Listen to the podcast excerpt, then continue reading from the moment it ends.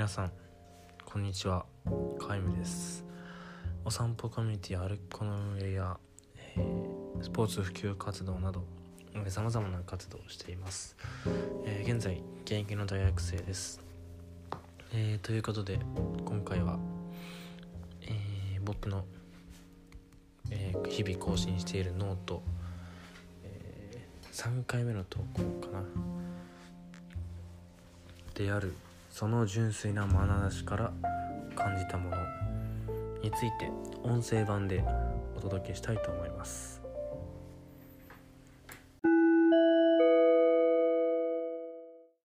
はい。その純粋な眼差しから感じたもの。えー、これは3月14日ですね、えー、この日はすごい雨の中家族の集まりがありました、えー、松尾家僕のお父さんの方の家ですね。にはえっと3月の誕生日の人がめちゃめちゃ多くて僕のお父さんもおじ2人あとおじいちゃんもみんな3月といった感じで、えー、しかも僕の妹も高校を卒業したということでなんか一緒にお祝いしようみたいな集まりがありました。そこで、えー、久しぶりに会った小さいいとこたちから感じたものを今回は話したいと思います。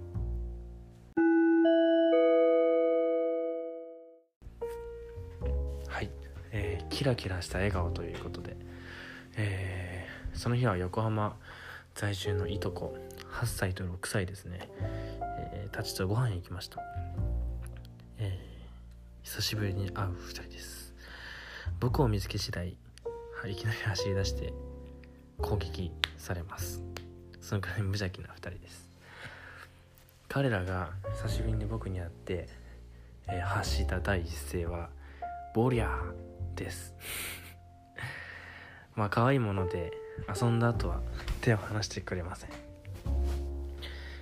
その日は雨だったんですけども彼らのキラキラした笑顔がまるで、えー、雨雲をどこかへ飛ばしてしまうような、えー、感じがしました、えー、彼ら小学生に小学校にもなり始めてたくさんの友達大人と出会い、え、常に新しいことに、え、触れています、え、そういった子たちにとって知らないことっていうのは何も怖くありません。何にでも興味を興味を持ちやってみようとします。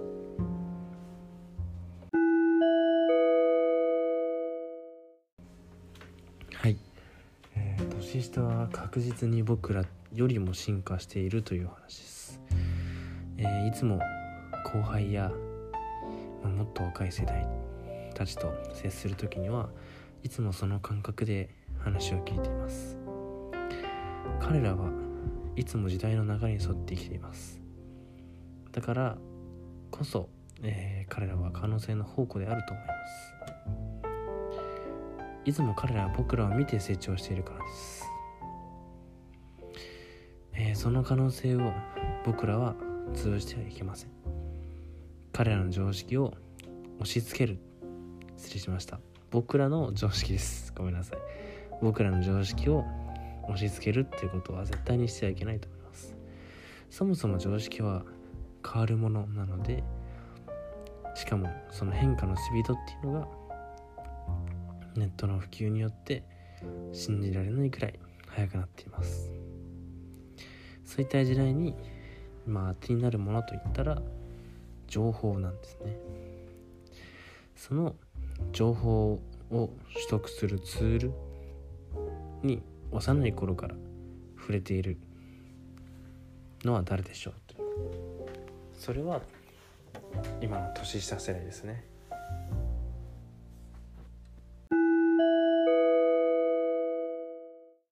はい、えー、僕らにできることということで。つまり、えー、それは年下世代の可能性が、えー、全力で発揮できる環境を僕らが作ることだと思います。私たちの経験から得たヒントを提供しながら、えー、環境を作って一緒に作り上げていく。答えを教えるのではありません。なぜなら答えは変わるものだと思うからです。